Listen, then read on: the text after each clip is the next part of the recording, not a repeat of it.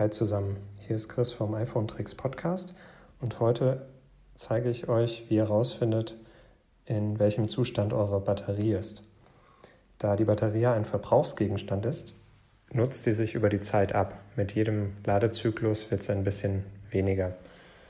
Um nun herauszufinden, wie gut es der Batterie in eurem Handy geht, geht ihr in die Einstellungen, tippt auf Batterie und dann seht ihr Batteriezustand. Wenn ihr da drauf tippt, seht ihr die maximale Kapazität. Wenn ihr ein neues iPhone habt, ist sie natürlich bei 100 und so nimmt es nach und nach ab. Bei ähm, unter 60 oder sage ich mal unter 170, unter 70 macht es wahrscheinlich auch Sinn, sich mal einen neuen Akku zu gönnen und dann die Akkulaufzeit wieder signifikant zu verbessern. Außerdem seht ihr auf der Seite auch, ob euer Handy noch die Höchstleistungsfähigkeit ähm, erreicht oder ob das auch schon heruntergesetzt wurde. Viel Spaß beim Ausprobieren und bis zum nächsten Mal. Tschüss.